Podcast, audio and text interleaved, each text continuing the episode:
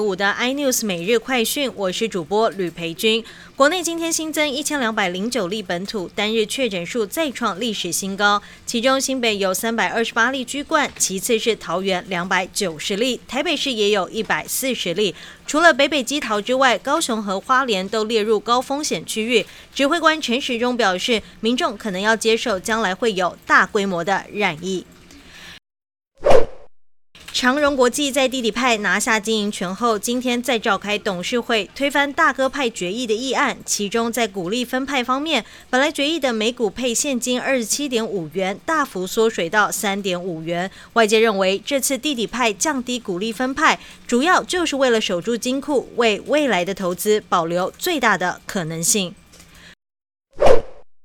全指股台积电法说会后行情失灵，电子族群大回档，盘中靠快筛钢铁类股撑盘。台股今天收在最低一万七千零四点，下跌两百四十一点，惊险守住万七大关。Tesla 执行长马斯克提出要用一点二五兆台币收购 Twitter，还透露如果 Twitter 董事会拒绝，他还有 Plan B。被持有大量 Twitter 股权的沙乌地王子阿瓦里德打脸，出价太低。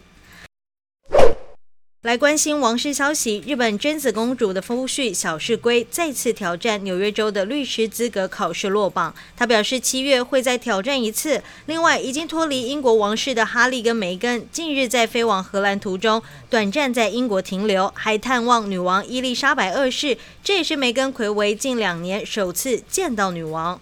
更多新闻，请锁定有线电视四八八八 MOD 五零四三立财经台 iNews，或上 YouTube 搜寻三立 iNews。感谢台湾最大 Podcast 公司声量技术支持。您也可以在 Google、Apple、Spotify、KKBox 收听最新 iNews 每日快讯。